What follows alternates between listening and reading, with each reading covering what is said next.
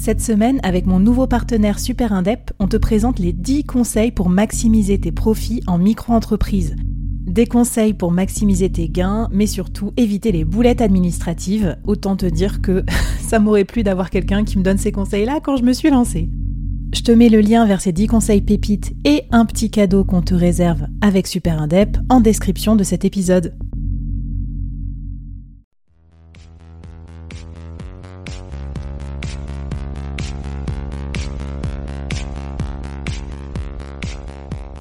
Hello, c'est Flavie, j'espère que tu vas bien et je te souhaite la bienvenue au sein du board. Dans le business, on ne peut pas être expert sur tout et c'est pas toujours simple de prendre les bonnes décisions, qu'on soit dirigeant, manager ou entrepreneur ou en voie de le devenir. C'est pour ça que j'ai eu envie de créer le board, une sorte de euh, comité de direction virtuel. Chaque semaine, j'ai une conversation avec un expert ou un dirigeant de mon réseau à ce micro pour t'inspirer, te challenger, t'aider à prendre de bonnes décisions. Le board, c'est aussi et surtout une business communauté pour continuer la conversation avec nos experts ou entre nous afin de trouver des idées ou des soutiens. Retrouve-nous en description du podcast pour continuer la conversation et nous poser tes questions. Mon invité du jour et tous les membres du board te souhaitent la bienvenue et un bon épisode.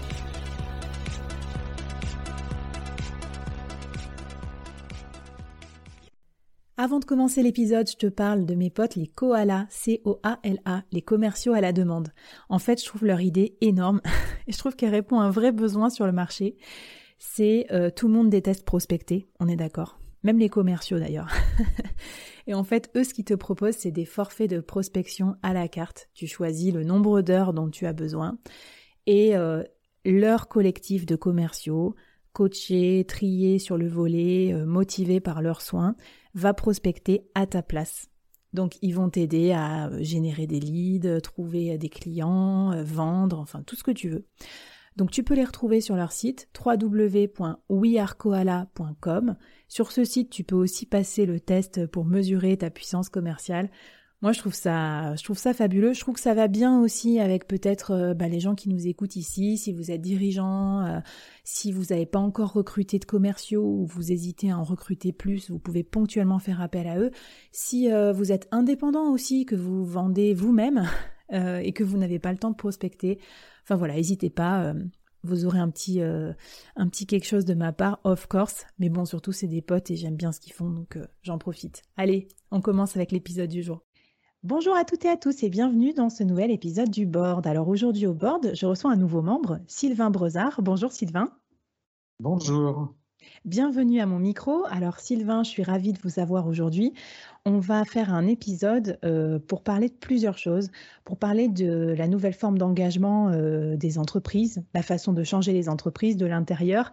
Aujourd'hui, je reçois donc à mon micro un patron d'entreprise très engagé. Euh, Sylvain Brozard est le fondateur et PDG de Norcis. Il est également l'auteur du livre La Perma Entreprise aux éditions Erol. Donc un nouveau concept d'entreprise et de modèle de développement d'entreprise engagé et on va en parler, comment on peut s'engager euh, pour avoir un meilleur impact sur le monde. Euh, Sylvain, qu'est-ce qui vous a amené à, euh, en tant que patron, PDG, fondateur, etc., à vous intéresser au sujet de l'entreprise plus engagée pour le monde et pour ses différentes parties prenantes? Je commence dans le dur directement, hein, je... je commence sur vos motivations directes. J'ai souri avec etc. Non, il n'y a pas etc. Je suis juste fondateur et je pilote une entreprise, restons modeste. Euh, en, fait, euh, bon, je, l'ai créé en 1994, le temps passe trop vite, et, euh, quelques années après, il y a eu cette fameuse loi des 35 heures qui, a fait rugir le monde patronal, qui inquiétait les, syndicats. Et puis, au, niveau de mon entreprise, on était, je ne sais plus, 40-50. Euh, tout le monde était contre en fait. Et je me suis retrouvé seul. Et je me suis dit, mais qu'est-ce qu'on va faire? Et ça a été un déclencheur pour moi parce que je, me suis dit, mais pourquoi pas en faire une opportunité de cette loi? Et euh, j'ai essayé de réfléchir à l'avenir. Qu'est-ce qui allait se passer dans notre monde? Euh, et, qu'est-ce qu'on pourrait anticiper peut-être via cette loi? Et c'est là où bon, je me suis dit, mais il fallait pas être devin, hein, c'est de dire, euh, voilà, on voit bien que euh, on est de plus en plus agglutiné dans les métropoles, on parle de mégalopoles, on voit bien que les déplacements sont de plus en plus compliqués. Et il y a, il y a 25 ans, hein, vous voyez où mmh. on en est aujourd'hui, euh, on, voit bien que la, vie des foyers se complexifie aussi.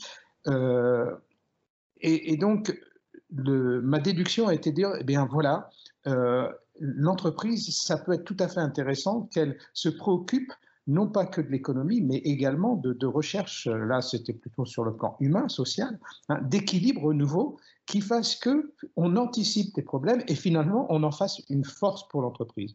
Donc c'est comme ça qu'on a signé un accord euh, de 20 jours de RTT, 47 jours de congé à Nord6, de programmes de formation euh, très poussés pour se positionner dans, dans le haut de gamme.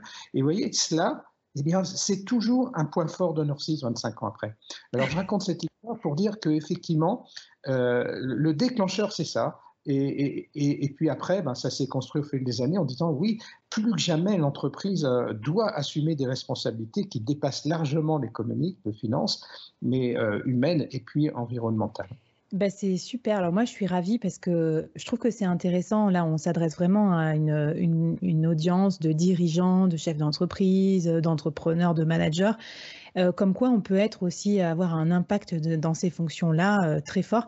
Vous étiez un peu anticonformiste quand même comme patron déjà à l'époque, parce que pour être pour les 35 heures et pour déjà être en avance de phase sur euh, réfléchir à comment le monde allait se transformer, et puis aussi parce que vous êtes un patron engagé, engagé pour d'autres sphères que juste les sphères économiques.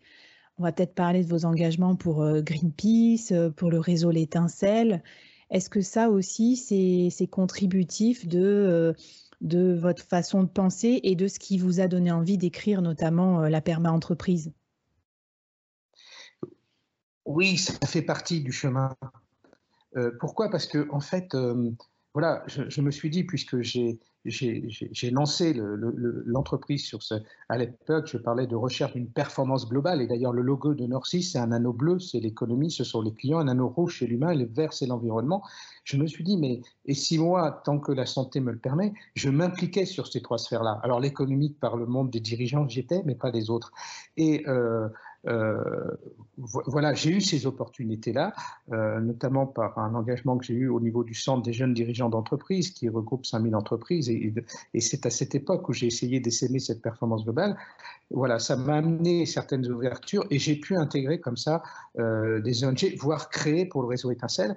Et en fait, on s'enrichit énormément du fait de côtoyer déjà des personnes qui ont d'autres chemins voyez Parce qu'on se cloisonne très vite. Alors moi, c'est dans le monde des dirigeants, alors que là, je, rencontre voilà, des personnes, des femmes, des hommes qui vivent différemment, qui pensent différemment, euh, qui, qui, ont des combats, donc qui sont, qui sont très généreuses finalement dans, dans leur... Euh, voilà, dans, leur façon de voir la vie. Et, et ça, c'est une richesse. Plus le fait que euh, ce sont d'expertise. Greenpeace, c'est une énorme expertise. Mm. Euh, il y a des métiers réguliers.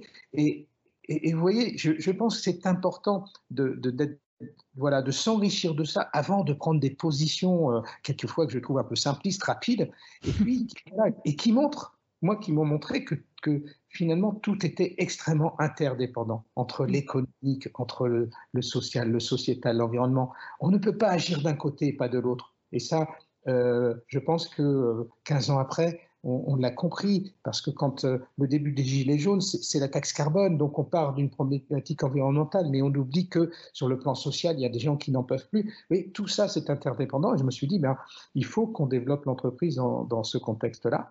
Et pour finir, euh, bon, c'est ce qu'on a essayé de faire euh, à Norcis, voilà, avec l'énergie, avec les moyens qu'on s'est donnés.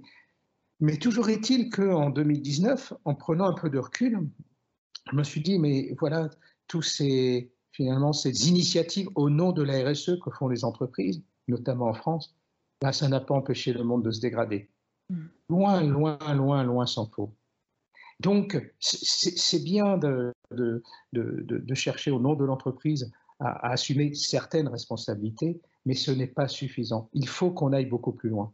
Et donc, sur la base d'une intuition, c'est là où j'ai cherché à créer un, un, nouveau modèle de développement d'entreprise qui finalement fait une harmonie de tous ces engagements pour qu'elles soient performantes, ces entreprises, et dans, la démarche ben, de m'assurer de la permaculture.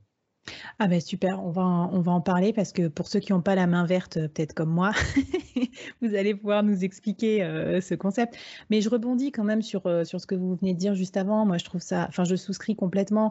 J'avais, j'avais vu un TEDx, je me rappelle plus qui, mais je, je remettrai dans, le, dans les notes de l'épisode, une, chercheuse qui, qui montrait que c'était scientifiquement prouvé que les meilleurs dirigeants dans le monde, ils avaient un réseau très très diversifié, à la fois en termes d'âge, de, CSP, de parcours de vie, etc. Donc aussi pour casser l'entre-soi de ces sphères de dirigeants, euh, pouvoir être pluridisciplinaire, euh, avoir des réseaux euh, dans l'associatif, etc. C'est très moderne aussi comme façon de penser et je trouve que c'est vraiment super. Et ça ne m'étonne pas que du coup, même le jardinage s'invite dans la culture d'entreprise.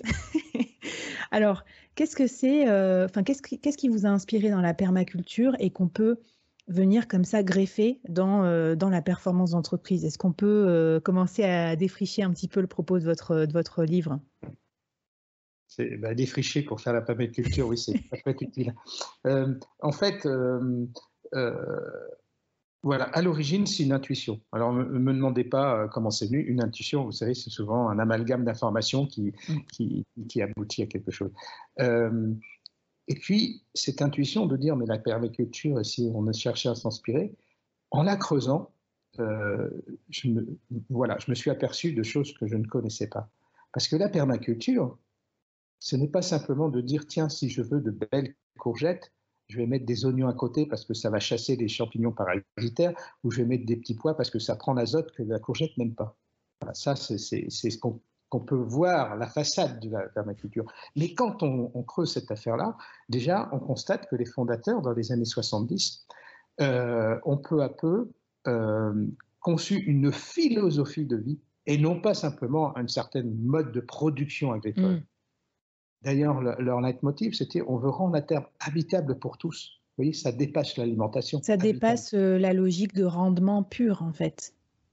Voilà. Euh, et, surtout, de, voilà, de, de, prendre en compte euh, la globalité, finalement, de, de ce qu'il est nécessaire de faire pour pour que cette terre soit habitable pour tous. Et, quand on dit habitable, c'est évidemment dans des conditions satisfaisantes. N'oublions pas que s'il y a une différence entre l'être humain et l'animal, c'est sa tête, c'est ses pensées. Et que ça, ça nous pousse à avoir euh, une recherche d'épanouissement de soi, d'estime de soi que n'ont pas forcément les animaux. Eh bien, derrière le mot habitable, moi, je dis ça. Et donc, en creusant, en, en lisant le livre des fondateurs, 700 pages, hein, vous voyez que c'est du costaud, je me suis aperçu que la base même de leur modèle agricole, c'était trois principes éthiques. Prendre soin du sol, prendre soin des hommes et fixer des limites à la consommation, redistribuer les surplus. Et là, je me suis dit, waouh, je ne connais pas une entreprise qui est partie de principes éthiques pour son développement. Il y a hmm. peut-être quelque chose à faire. Et puis, je continue mes lectures et je m'aperçois qu'ils disent, ben, comment faire? Voilà 12 principes de conception. Comment faire? Et là aussi, je me suis dit, mais incroyable ces gens-là. Il y a quand même 70, euh, les années 80, vous voyez, hein, ça fait quand même un siècle. Et je me suis dit, ils avaient déjà tout compris. Ils parlent de zéro déchet, ils parlent de vision globale de, mmh. ce qu'il faut faire, ils parlent de la diversité, ils parlent de, de, de l'énergie renouvelable. Et je me suis dit, tous ces éléments-là, c'est d'une actualité incroyable. Alors, euh, dites-moi si je suis trop long, mais euh, avant de, penser que, hein, on pense souvent que nos idées sont les meilleures, stop, attention, warning. Et donc, j'ai monté un groupe euh, dans mon entreprise en disant, on va travailler ensemble et on va voir en quoi ça peut se transposer dans l'entreprise, on va voir en quoi c'est une bonne idée, on va voir, on va peut-être expérimenter avant d'eux pour, Très bien. Voilà, consolider cela. Et c'est ce qu'on a fait pendant l'année 2019. Et euh, effectivement, on a abouti au fait de dire, un, euh, au sein de Norcis, euh, il y a déjà des tas de choses qu'on fait qui pourraient aller dans un nouveau modèle de développement autour de cette là Et deux, on a, les expérimentations qu'on qu'on a menées nous ont confirmé qu'il fallait qu'on y aille. Alors justement, on va en parler parce que je sais qu'il y a des cartésiens aussi dans la salle qui me disent souvent, ouais, Flavie, tu veux changer le monde, les dirigeants que tu reçois aussi, c'est bien. Mais concrètement, on commence par quoi? Qu'est-ce qu'on fait? Parce que dans la RSE, Enfin, il y a à boire et à manger, il y a plein de choses. On se demande si ça a forcément un impact pour tout le monde, etc. Et si on parle justement de cet écosystème avec les trois dimensions, euh, que ce soit les clients, les collaborateurs, etc., enfin, découlés de la permaculture, est-ce que vous avez des exemples d'actions concrètes euh, qu'on peut mener, ou peut-être de principes appliqués à l'entreprise, ou de choses que vous avez testées chez Norcis? D'ailleurs, peut-être des choses qui ont marché ou qui n'ont pas marché mm-hmm.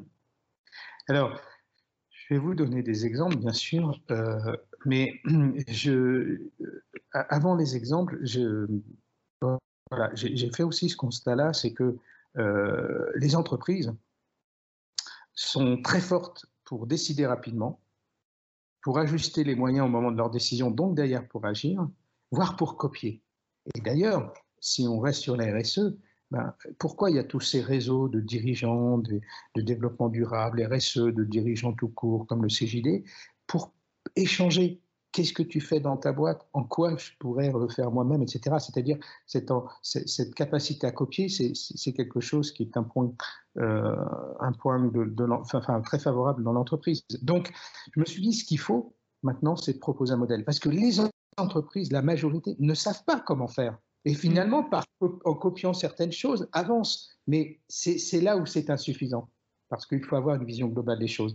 Donc, euh, ce que j'ai surtout cherché à faire, c'est à, concevoir un modèle et à, proposer une méthode complète pour le mettre en œuvre, pour finalement dire aux, entreprises, voilà, je vous donne tout ça, euh, déroulez ça et vous aurez un beau projet pour l'entreprise. C'est vraiment très, très, important parce qu'il euh, il y a beaucoup d'entreprises qui seraient plutôt de bonne volonté mais qui ne savent pas comment faire. Mmh. Alors, maintenant, vous, me demandez des exemples le, je, vais, vous voyez, autour des principes éthiques, quand on décline euh, les choses, donc moi, mes principes éthiques à part l'entreprise, c'est prendre soin des êtres humains, préserver la planète et se fixer des limites, c'est-à-dire euh, s'autoréguler hein, et redistribuer la richesse. Et donc, dans la permaculture, j'ai rebondi aussi sur quelques concepts clés. Et il y en a un, ça s'appelle la régénération. Grosso modo, on peut faire de la croissance, et si la permaculture veut se développer, ça va passer par ça, mais on remet en cause complètement la, façon de produire. Parce que la permaculture, c'est je régénère les ressources que j'utilise. D'accord.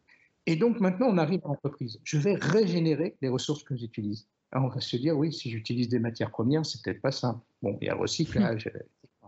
Mais euh, et c'est pas suffisant. Mais maintenant, si je vous dis, voilà, comment faire en sorte pour régénérer les ressources humaines de l'entreprise, faire en sorte que tous les jours, les femmes, les hommes aient la même énergie positive.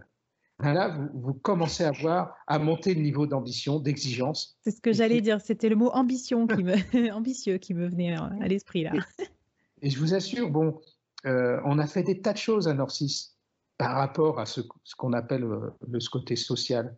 Mais se poser cette question-là, ça nous pousse encore plus loin.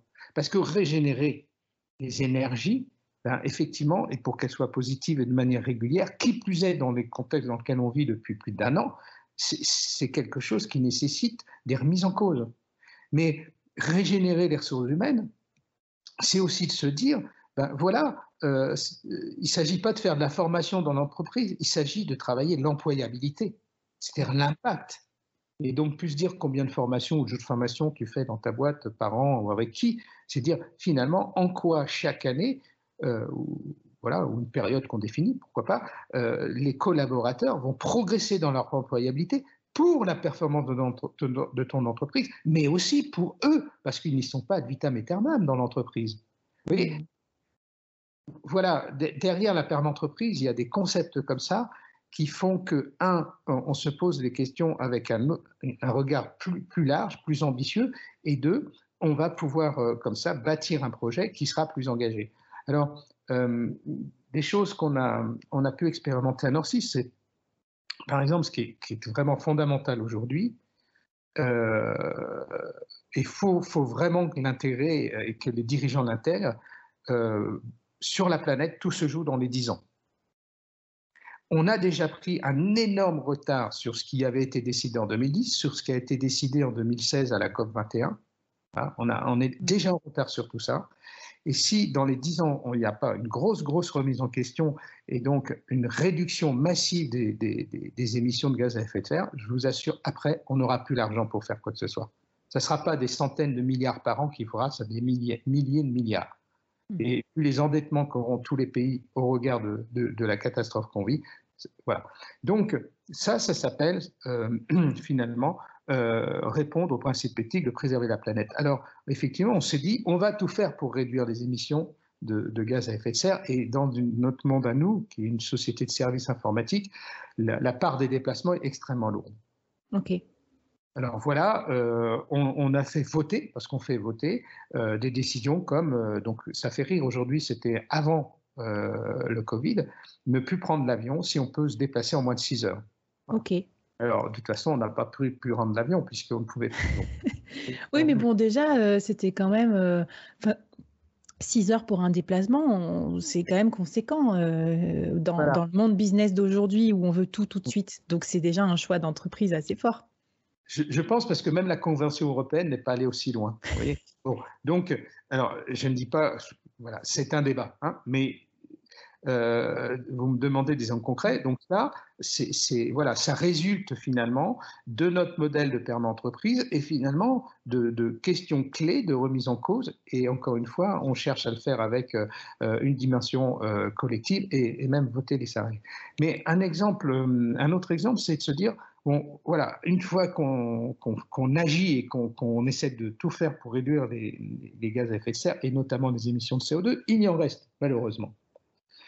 Donc là, on se dit comment euh, rentrer dans ce qui s'appelle une contribution nette et positive de carbone, et donc comment faire financer des puits de carbone, etc.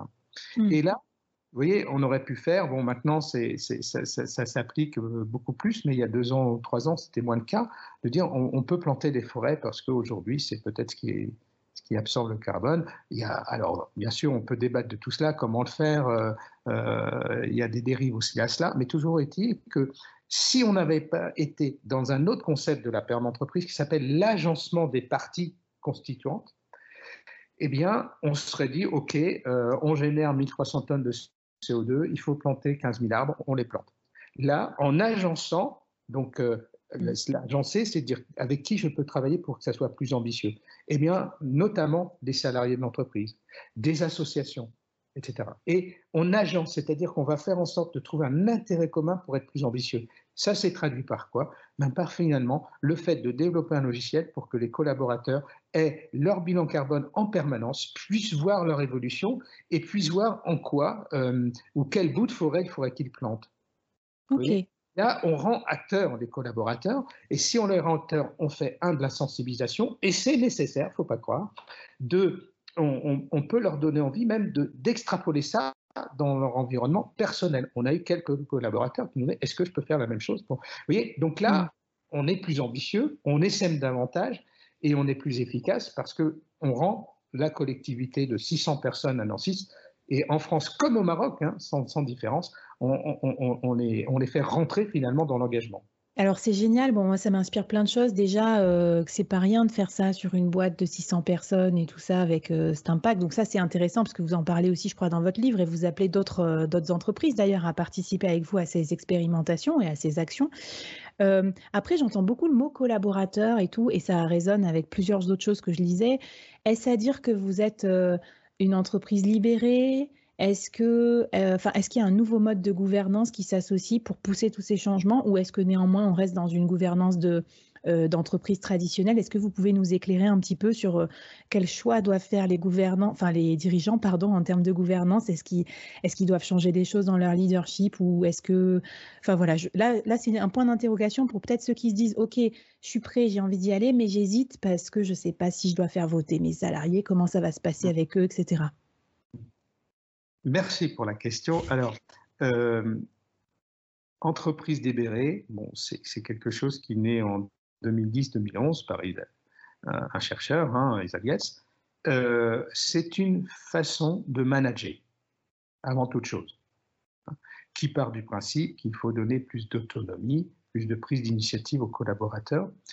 Euh, et donc qu'on a, a débroussaillé, qu'on a qu'on s'est approprié en 2011 à Norcis et ça a été euh, euh, un travail euh, conséquent parce qu'effectivement ça peut déstabiliser de nombreux managers et puis et puis parce que il faut pas faire les choses de manière trop simpliste. Il y a beaucoup d'échecs dans, dans, ces, ces, entreprises qui ont voulu dire je suis une entreprise libérée parce qu'elles ont oublié que libérer c'est contrôler par exemple. Mm. Voilà donc là, par rapport à votre question, j'insisterai davantage, et c'est un, un, des objectifs de la paire d'entreprise, c'est sur finalement le fait de faire en sorte que les salariés de l'entreprise soient influenceurs de l'évolution de l'entreprise. C'est pas simplement dire je peux prendre mes initiatives, etc. Influenceur. En tout cas, c'est le mot qu'on a utilisé dans notre projet d'entreprise. On pourrait dire participe euh, aux décisions clés, enfin chacun ses mots. Mais pour moi, c'est essentiel. C'est euh, dans le modèle, il y a 23 objectifs d'impact que j'impose parce qu'il faut avoir cette vision globale et il y en a un qui touche ça. Hein. Donc c'est pour ça que je considère que c'est essentiel. Et pourquoi? Parce que si la, performance d'une entreprise, alors tout le monde va être d'accord, hein, c'est les femmes et les hommes qui la constituent. Oui, mais en quoi leur donne-t-on les moyens d'être véritablement performants? Ben, Ça doit dépasser simplement l'apport de compétences euh, techniques qu'on peut avoir dans nos métiers, un bon commercial, etc. Ça doit justement aller jusqu'au fait de les rendre acteurs influenceurs de l'évolution d'entreprise. Donc, dans, dans ce modèle-là de la perme d'entreprise, évidemment, même la construction même du projet, eh bien, ça doit se faire avec des collaborateurs. Et vous voyez, à Norcis, on a poussé jusqu'au fait que ce soit des collaborateurs qui bâtissent ce projet, qui donc qui définissent la raison d'être, les enjeux à court et moyen terme, pour chacun des enjeux, les projets qu'il faut conserver et qu'on mène depuis certaines années, les nouveaux projets qu'il faut, et tout ça, c'est présenté au comité de direction. Et le comité de direction, il amende. Il amende. Alors, on dire, euh, c'est quoi cette histoire, le comité de direction? Il n'existe plus. Non, mais pourquoi serait-il plus pertinent? Vous voyez? Alors, Non, mais moi, ça me plaît, ça me plaît beaucoup. Euh, et, surtout, euh, on a beaucoup parlé de raison d'être dans le board et on voit que souvent c'est encore un peu nouveau, même si c'est enfin pas mal travaillé par les entreprises, mais souvent un peu top-down, hein. c'est-à-dire que c'est le, les dirigeants d'abord qui définissent la raison d'être et ensuite elles, elle découle en quelque sorte sur les collaborateurs, alors qu'ici, on voit qu'en fait, ils doivent être constitutifs et, complètement euh, proposer aussi leur propre raison d'être pour être impliqués dans l'entreprise. Alors, ils doivent travailler sur la raison d'être, sachant que c'est, si je reprends les points clés de la méthode, c'est je pars des principes éthiques, des trois, je vais bâtir la raison d'être en lien direct avec ces principes éthiques, et pas un seul, pas qu'un seul, hein. les mmh. trois, c'est fondamental. Une fois que j'aurai fait ça, je vais définir les enjeux court moyen terme en lien direct avec ces trois principes éthiques, et les trois sans en commun. Et puis ensuite, je vais traduire ça en, projet, en agencement justement des parties prenantes pour mener ces projets, et en objectif d'impact, qui aboutit à son propre référentiel d'indicateurs. Et là, c'est important parce qu'aujourd'hui, il y a des entreprises qui, voilà, qui, qui s'engagent dans la RSE et puis finalement qui s'inspirent de, de référentiels, le référentiel ISO 26000, le référentiel euh, euh, Lucie en France, Bicorp. Mais en fait, c'est pas une fin en soi. Et je leur dis, mais bâtissez votre projet d'entreprise, regardez dans les indicateurs s'il y a des choses qui vous inspirent, mais ça doit s'arrêter à l'inspiration. Qui est important, c'est le projet. Alors, les collaborateurs, en fonction de la taille de l'entreprise, on va les impliquer sous différentes formes, façons. Euh, moi, je pense que sur la raison d'être, c'est surtout de travailler sur une méthode qui permet de prendre du recul sur ce qu'on fait et de l'accrocher au principe éthique. Et après, évidemment, c'est au comité de direction, voire les actionnaires, de dire oui, on tamponne dessus parce qu'on partage ça. Hein. ok. Et.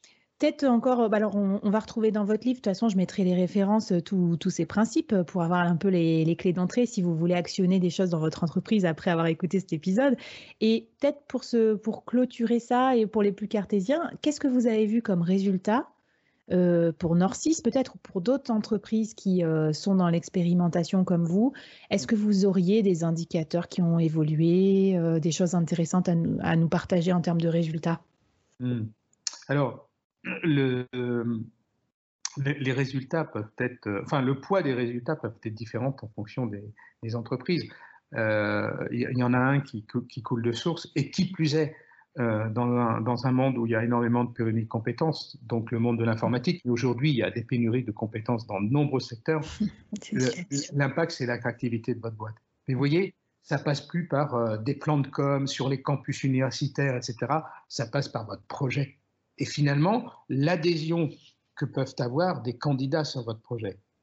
Et là, moi, j'étais très, très heureux en 2018 quand j'ai vu ces 32 000 étudiants signer le manifeste pour un réveil écologique en disant entreprise, stop, vous n'y allez pas, on n'ira pas.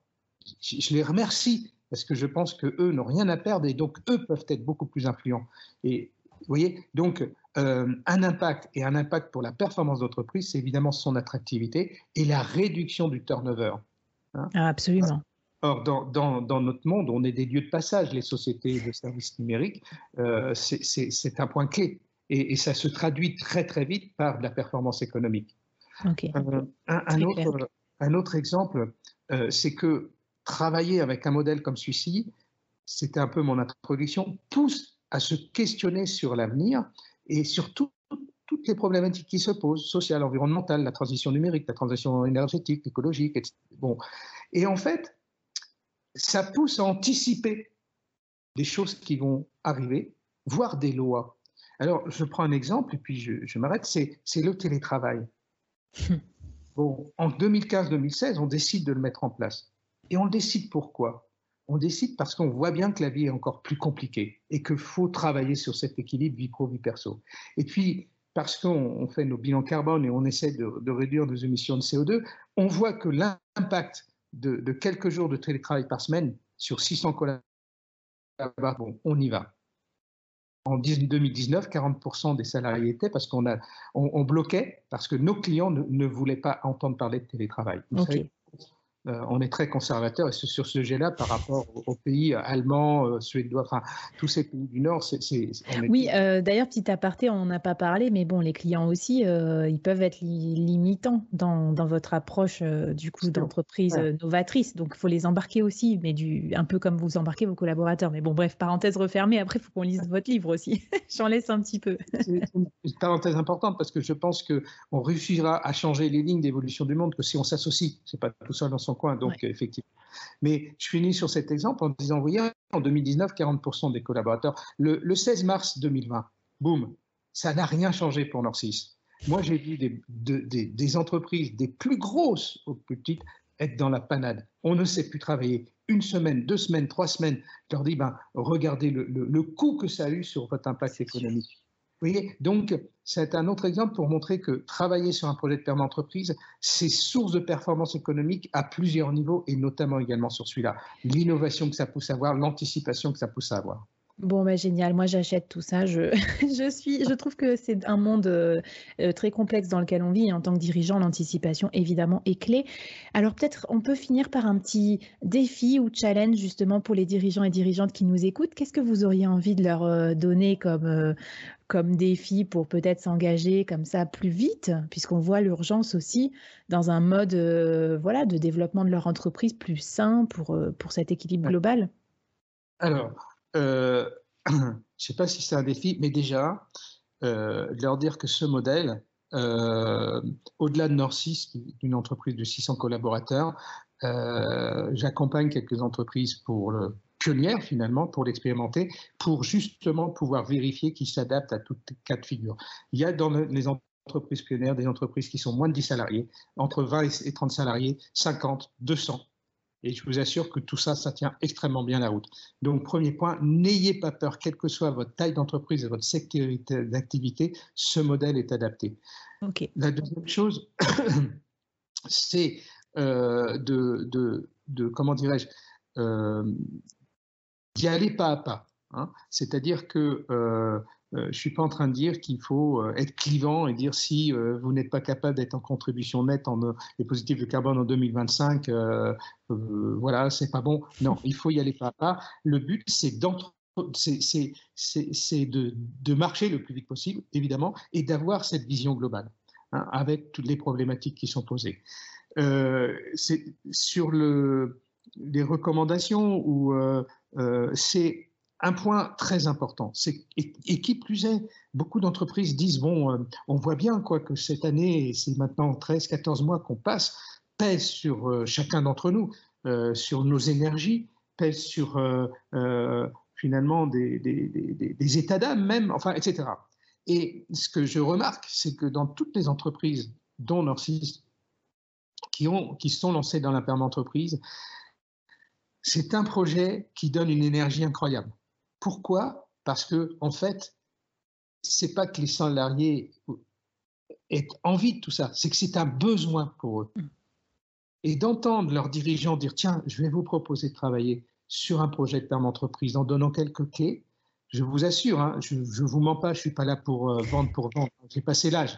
Euh, je suis là pour, essayer euh, de, faire évoluer le monde différemment. Je vous assure que les énergies, tous les témoignages, il y a de l'énergie. il, y a, il y a, on vient me voir aujourd'hui, demain, ça n'arrête pas. On n'arrête pas de venir me voir pour me donner des idées, me parler, etc. Euh, s'il faut monter des groupes de travail, euh, il y a plus de postulants qu'eux. Vous voyez, et ça, c'est hyper important pour que finalement, dans le quotidien de chacun, il y ait la bonne énergie. Donc, c'est vraiment intéressant aussi pour ça, parce que, qui plus est, euh, les salariés vont vite comprendre que là, on n'est plus dans la com, on n'est plus dans un manque d'ambition, un manque d'engagement, on est dans les actes et puis c'est structuré. C'est pour ça que j'ai mis ça dans un livre. C'est pas parce que je vais faire mon livre, euh, ça n'a aucun intérêt. Je l'ai mis dans un livre pour que ça soit de l'open source, c'est-à-dire disponible pour tout le monde. Le concept et la méthode. Génial. Bon, bah pour résumer, donc vous avez entendu le challenge. S'il y a des candidats pour l'expérimentation et faire partie de ce, groupe, quelle que soit votre taille d'entreprise, n'hésitez pas à contacter Sylvain ou à me contacter là sur la business communauté. C'est aussi à ça que ça sert le board. Et puis d'autre part, ben, une super occasion de rebooster vos troupes parce que c'est vrai que dans des épisodes que je faisais, notamment avec Émilie Briand, là on parlait de ça. Il paraît que 60% des cadres euh, se sentaient en, total manque d'alignement avec leur entreprise euh, au moment du premier confinement. Ils se demandaient tous euh, ben, qu'est-ce que je fais là, etc. Donc, euh, c'est l'occasion, on en profite de vous donner matière à rebooster tout ça.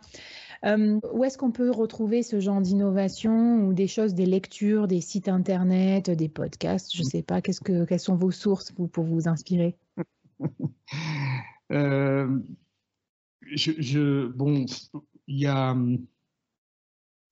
Je, pense que bon, les, les endroits, moi, voilà, je pense que, par exemple, le centre des jeunes dirigeants est, un lieu euh, qui peut inspirer, euh, qui regroupe des entreprises de toute taille. Et puis parce que finalement, quand il a été créé en 1938, son objet, c'était de mettre une économie au service de l'homme. Donc le terrain est, toujours fertile pour pouvoir essayer d'avancer dans ce sens-là. D'ailleurs, ce sont des entreprises du CJD qui sont pionnières en ce moment, avec un autre réseau qui s'appelle les dirigeants responsables de l'Ouest, où là, c'est sur Nantes et, même chose. Quoi.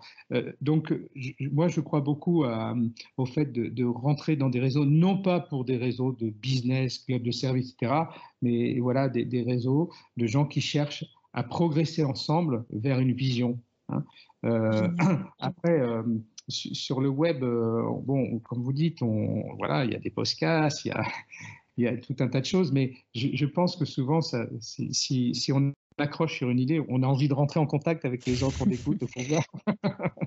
Donc, euh, précédemment en disant n'hésitez pas, mais le, enfin, voilà, moi je, crois beaucoup à, l'identification d'idées par l'échange, parce qu'il ne faut pas faire du copier-coller tel quel. C'est pour ça que je propose une méthode qui contextualise complètement le monde de l'entreprise. donc par l'échange, on arrive finalement à dire, tiens, cette idée-là, peut-être que je peux la traduire comme ça dans mon entreprise. Bon, bah, génial. En tout cas, on voit que vous, votre monde, il est, il y fait beaucoup d'échanges et dans plein de sphères. Et je pense que c'est ce qui enrichit aussi votre, euh, votre vision et puis votre quotidien. Et la petite question bonus quand même pour la fin, parce que moi, je vous écoute, Sylvain, je suis assez admirative. Comment on fait pour être euh, dirigeant, euh, enfin donc PDG, écrire un livre, engagé dans plein d'associations et changer le monde? Euh, alors, je n'ai pas dit que je changeais le monde, hein, Flavie. J'ai dit que j'aimerais bien contribuer au fait de le faire évoluer différemment. Hein, mais vous y pensez déjà, vous avez le temps d'y penser. Alors, comment vous faites pour trouver ce temps-là? Non, mais c'est important euh, d'être modeste euh, dans la vie. en fait, ben, je ne sais pas comment répondre. Je pense que c'est déjà une affaire d'organisation de soi-même. Euh, il y a des gens qui travaillent beaucoup plus vite que d'autres, euh, ne sais pas pourquoi. Euh, je pense aussi que euh, on parlait tout à l'heure de ce management libérateur. Je pense que si, il est mis en place avec efficacité, ben on récupère du temps. Voilà. je pense aussi que le,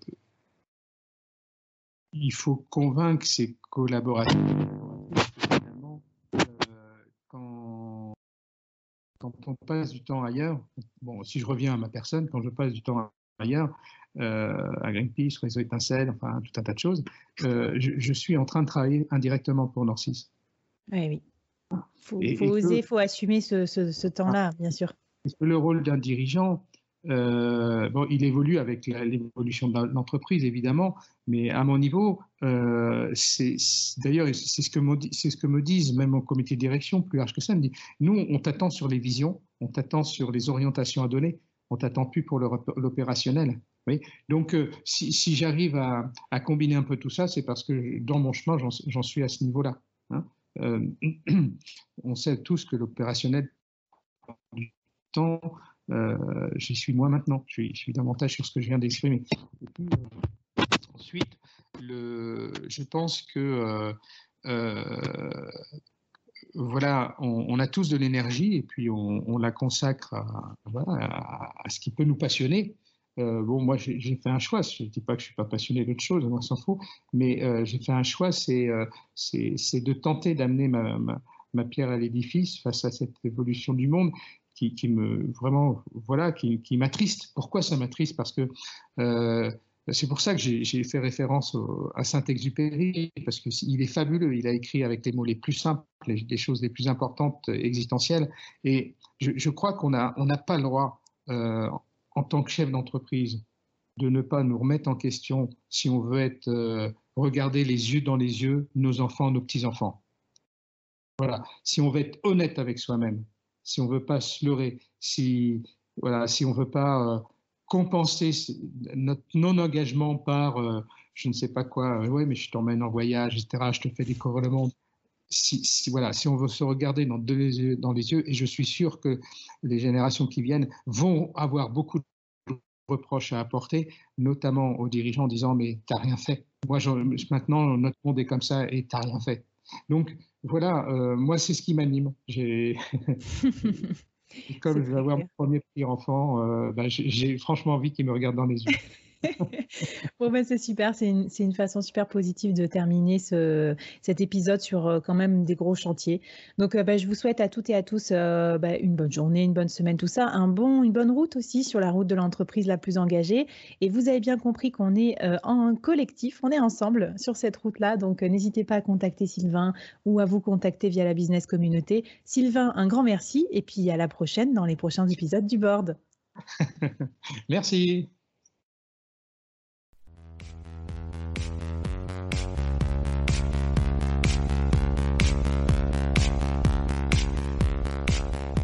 Waouh Merci d'avoir écouté ce podcast jusqu'au bout et d'avoir rejoint la communauté du board. Avant qu'on se quitte, j'avais envie de te poser trois questions. Qu'est-ce que tu as apprécié dans cette conversation du jour? Première question. Qu'est-ce que ça t'inspire pour ton business? Deuxième question. Et la troisième, est-ce que tu acceptes le challenge lancé par notre invité du jour? Viens vite nous raconter tout ça, j'ai hâte de te lire et de faire plus ample connaissance. Les liens pour nous retrouver sont en description. Si tu as aimé cette conversation, je te donne rendez-vous sur les prochains épisodes du board où j'ai plein d'invités intéressants à te présenter. Et je te demande un dernier service d'ici là. Tu serais un amour de partager ce podcast à ton réseau et de nous aider à le promouvoir sur les plateformes d'écoute en nous mettant une super note et un gentil commentaire. Par exemple, Flavie est tellement formidable qu'elle a réussi à me parler finances sans m'endormir. Ou je suis devenue un PDG épanoui grâce au board. Allez, merci à toi, charmante du board, et à très vite. Bye